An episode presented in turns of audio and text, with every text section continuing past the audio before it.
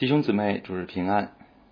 今天我们要分享的经文是提摩太前书五章十七到二十五节。在分享之前，让我们先一同祷告。亲爱的爸天父，主我们仰望你，主我们祈求您保守我们在各处的聚会，我们也祈求您悦纳我们向您所发出的敬拜。主我们在此也为呃北京的众教会来祷告，求您保守众教会平安。虽然听到逼迫的风声，虽然也有逼迫的事情发生，但是求您使众教会的心安定。愿我们经过这样的患难，经过这样的考验，就更经历您的真实和大能。愿众教会最终都能够获得平安，并且经过这次的风波，使我们的信心都在您的面前更加的真实和坚定。祝我们仰望你，听我们的祷告，这样的祈求，奉主耶稣基督的名。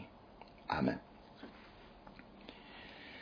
提摩太前书五章十七到二十五节都是有关长老的指示，具体包括三个方面：十七、十八节是关于善待长老；十九到二十一节是关于控告长老；二十二到二十五节是关于选立长老。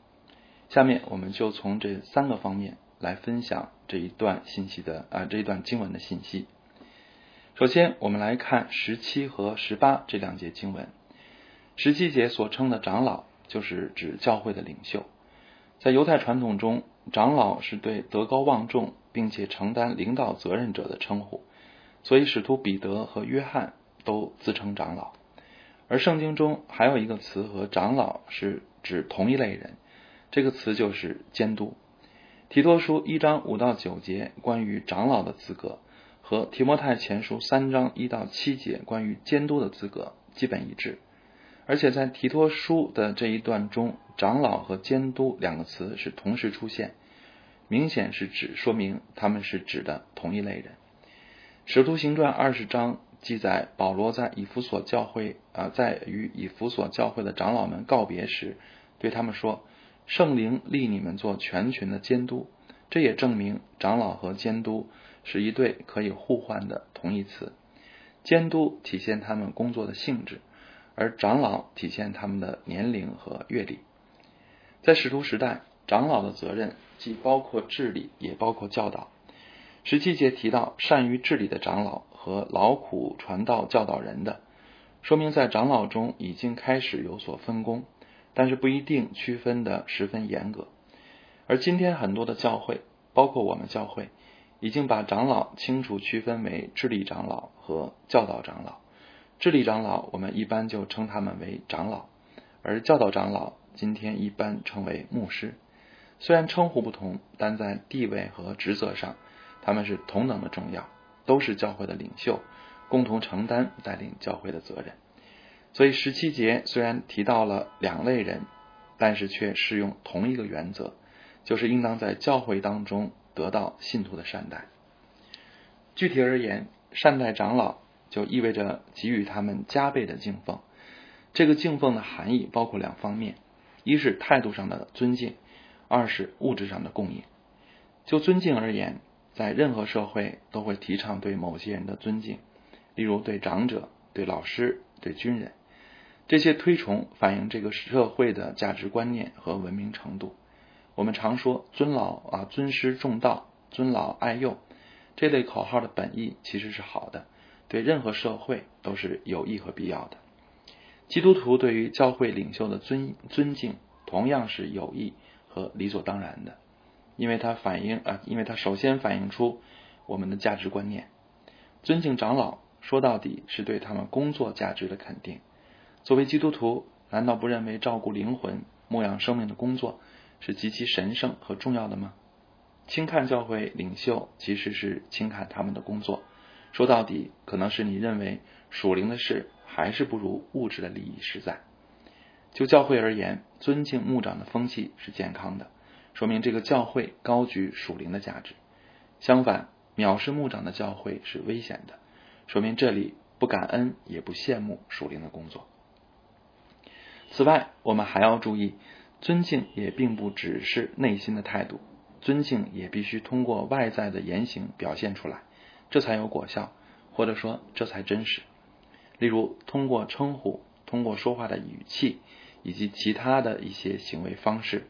我再次举一个例子，例如婚礼之后的合影顺序，一般都把牧长与新人的合影放在比较靠前的顺序上，这就是一种尊敬的表现。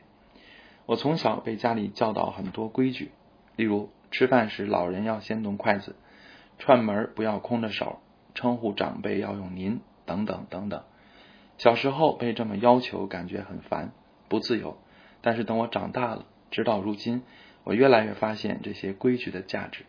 规矩的目的，或者说任何行为方式的目的，其实不在于束缚，而在于传递信息。没有某种方式的表达，人们又如何能感受到尊敬和爱呢？中国男人常被诟病的一点是不懂得爱，例如记不住妻子的生日，记不住结婚纪念日，不懂或不屑送花、送礼物这些花招。但是按照雅各的观点看，没有行为的信心是死的。同样道理，不用某种方式来表达出来的爱和尊敬在哪里呢？谁能感受到呢？所以，亲爱的弟兄姊妹，我们不能只把爱和尊敬放在心里，也应当学习如何把爱和尊敬表达出来，这样才能真正造就人，这样才能说你的爱是活的。但愿咱们教会的牧长们常能通过大家温馨的问候。或者一些贴心的小礼物，感受到你们的关心和尊敬。另一方面，敬奉的意思是指供应物质的需要。其实，物质的供应本来就是尊重牧养工作的体现之一，但在这里却被特别明确的指出来。这是因为看重金金钱是我们罪性里最突突出的一个方面，所以保罗才格外提醒教会。不要忽略和亏欠教会工人的生活需要。保罗在十八节引用了两处经文，就是《申命记》二十五章四节和《路加福音》十章七节，来证明供应教会工人的物质需要是理所当然的。加倍的敬奉原意是双倍的、双重的，但其实这个词不该理啊机械的理解为两倍，而是慷慨大方的意思。所以保罗的意思是。教会对工人的物质需要不仅要供应，而且应当慷慨的供应。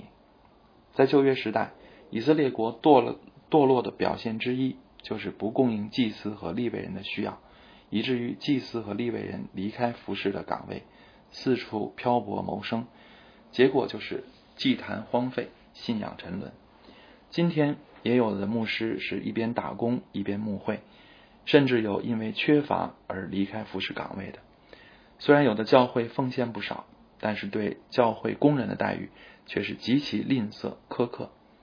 我记得在某本书上看到过这样一个故事：有一天，某个穷牧师骑着他的马去探访，在路上遇见一个会友，他的会友和他开玩笑说：“牧师，您的马真漂亮，比您体面多了。”而这个牧师也非常机智的回答这个会友说：“是的。”因为照顾他的比照顾我的更慷慨，大家明白这个牧师的意思吗？他是在讽刺会众对他的亏待。所以，亲爱的弟兄姊妹，要小心那些错误的属灵观，不要以为牧师不用吃饭、不用住房、不用看病、不用花钱，也不要以为牧师都能忍受和胜过贫穷的试探。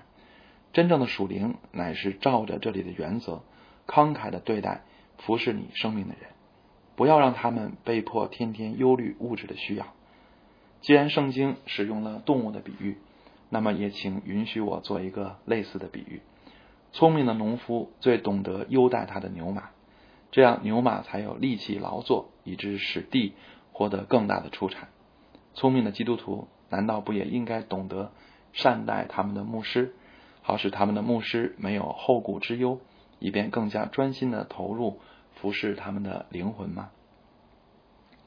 以上的劝勉是保罗对会众发出的，但在这一段中，保罗也有给教会工人的教导，就是善于管理和劳苦传道。意思是教会工人的服侍应当竭力忠心，并且有质量。所以，教会工人的服侍不应该散漫偷懒得过且过，而应当自律殷勤，并且追求不断的长进。否则，他就愧对了上帝的呼召，也亏欠了弟兄姊妹。在上帝眼中，牧者对服侍忠心，会众对牧者慷慨，这两方面都做到的教会才是健康和美好的。愿上帝祝福他自己的守望教会，愿我们做牧者的有忠心，也有智慧能力，安排好各样的服饰和晋升学习。也愿弟兄姊妹们从神得着信心，将当奉献的归给教会，并且尊敬在你们当中忠心服侍的工人。接下来我们再看十九到二十一节，是关于控告长老的事。十九节引用了《生命记》十七章和十九章的司法原则，但是《生命记》说凭两三个人的见证就可以定准，而保罗在此说有两三个人的见证才可以受理案件，而之后肯定还要进行更更慎重的调查，所以这里这一处理原则显然是为了尽量保护教会领袖不受无端和恶意的攻击，因为保罗知道。教会领袖往往是魔鬼重点攻击的对象，因着人的罪行和软弱，教会领袖也常常会受到不公平或者不合理的指责。圣经中这一类的例子很多，最典型的就是摩西常常被会众抱怨、攻击和挑战。很多时候，罪人甚至是用非常属灵的借口来攻击他，例如他的哥哥亚伦和姐姐米利亚就曾挑战他说。难道耶和华单与摩西说话，不也与我们说话吗？保罗自己其实也没少经历来自教会内部的诋毁和攻击。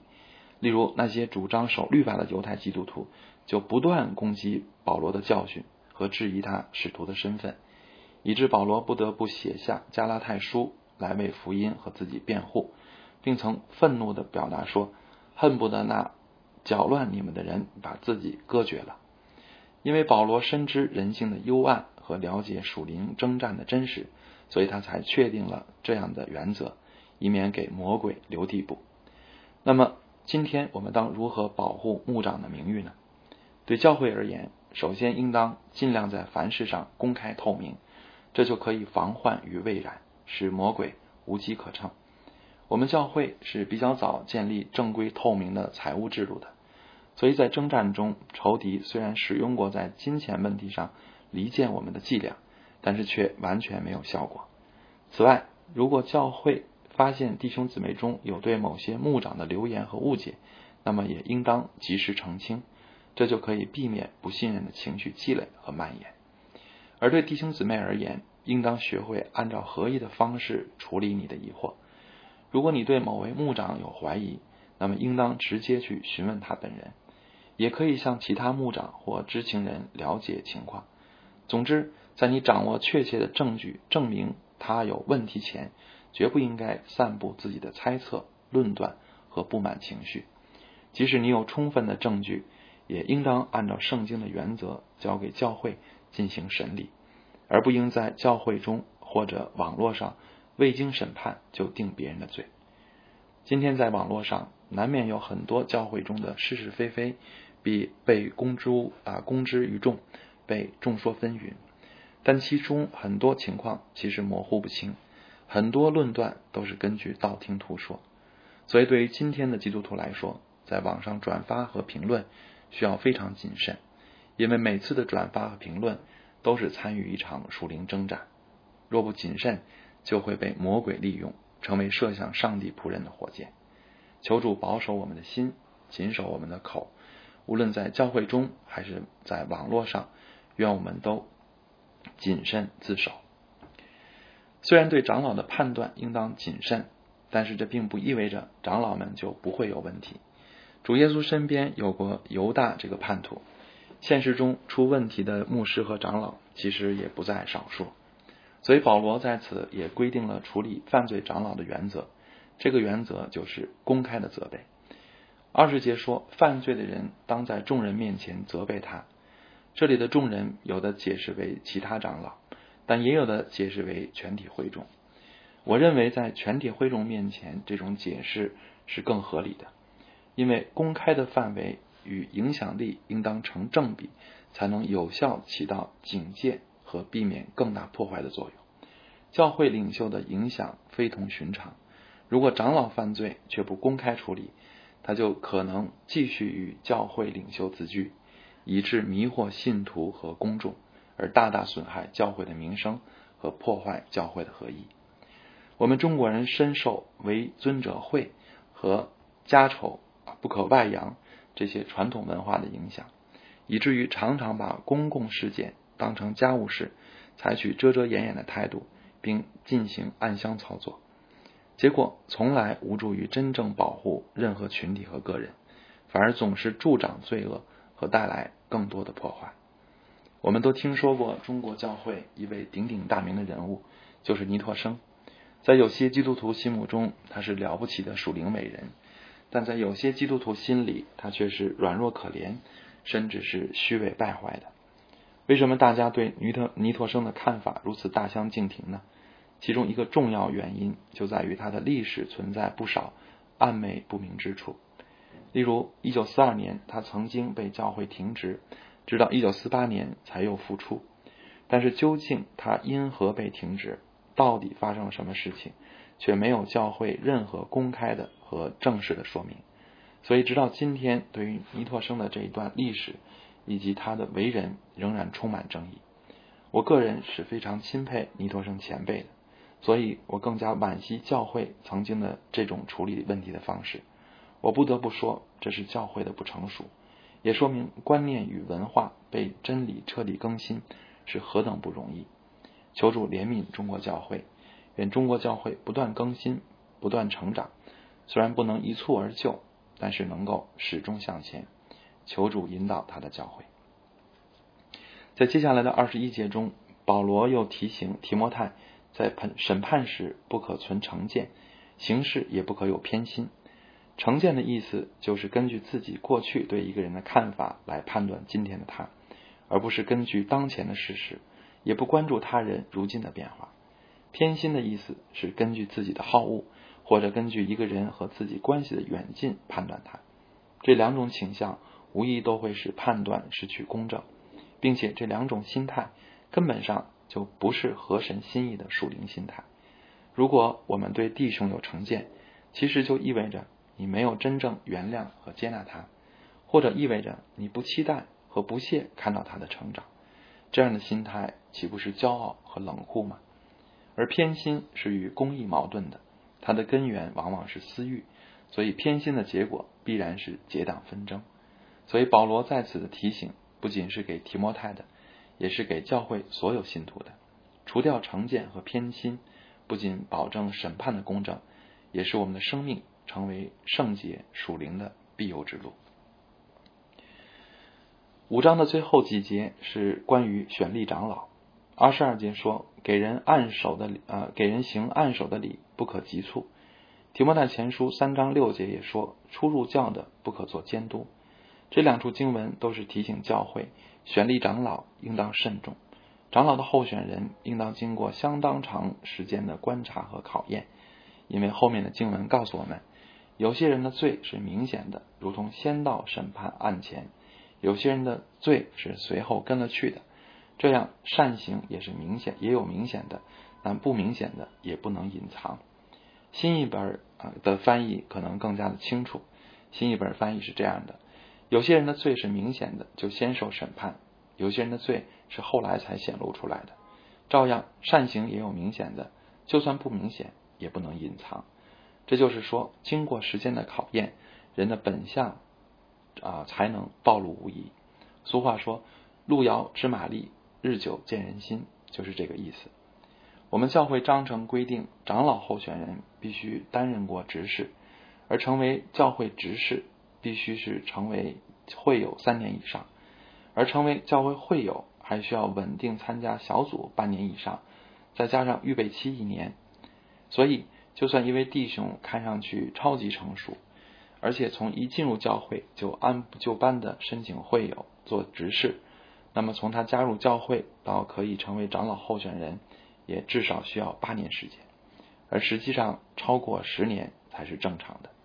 所以大家觉得咱们教会对长老的考验期够长吗？是不是太长了？但在我看，其实这样的规定是完全必要的，因为长老的责任实在太过重大了，而且人性又太过复杂了。所以，如此重大的信任，若不经过长时间的生命的深刻相交，怎能轻易的做出推付、做出托付呢？而教会工人需要慎重考察这一点，也提醒我们委身的必要。因为没有委身，就没有深刻的生命相交；没有深刻的生命相交，就谈不上考察。而且，对于候选长老和信徒，委身是同等重要的。候选长老不委身，如何让信徒考察呢？信徒不委身，他的考察又能准确吗？教会从来不缺乏拥有恩赐和想要服侍的人，但是教会往往缺乏能够委身和愿意进入别人生命。并与人建立深刻关系的基督徒，有呼召是好的，但是真呼召值得等待；愿意服侍也是好的，但是不先得到众人的信任，任何服侍其实都无从谈起。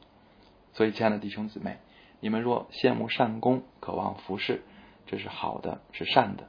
为此，你要装备自己，磨练自己。更重要的是学会委身。只有把自己和众弟兄姊妹的生命融为一体。才是一切服饰的开始。最后，我要以二十三节作为今天分享的结束。二十三节，保罗对提摩太说：“因你胃口不清，屡次患病，再不要照常喝水，可以稍微用点酒。”一般的解释都认为这一句和上下文其实没有关系，这是保罗突然想起了提摩太个人的情况，所以插入了他的关心。而这句关心的话。就体现出保罗与提摩太之间的情谊，也让我们意识到这封信不是上级写给下级的命令，也不是冷冰冰的神学论文，而是在爱的关系中生命的传承。因为这一节和主题关系不大，所以我就再次不做解释了。我只想借着这一节经文向上帝祷告，但愿我们教会的同工间都拥有深厚温馨的情谊，也愿我们教会真成为。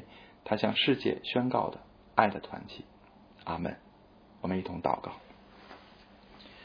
千大巴天父，主我们仰望您，主我们感谢您在教会当中设立了长老，设立了牧师来做教会的领袖，来牧养您的群羊。主我们仰望您，我们切切的向您祈求，加给教会长老们充足的智慧，也加给啊教会长老们真的是日用啊所需的一切。使他们没有后顾之忧，可以真的是专心的服侍您的教会。卓妹向您祈求赐给教会更多的工人，充足的工人，使教会永远都不要有真的短缺工人的这样的危机。卓妹仰望您，将愿意服侍的心放在众人的心中，将多而又多的恩赐放在众人的生命当中。主要也将真的这样的委身的观念，真的愿意进入他人生命。与真的啊呃基与与其他基督徒有生命的深刻的相交，这样的意念放在我们的心中，并且让我们都实现出来，主要是教会成为属灵的啊团体，爱的团体，并且是彼此之间有深刻了解和信任的这样的团体。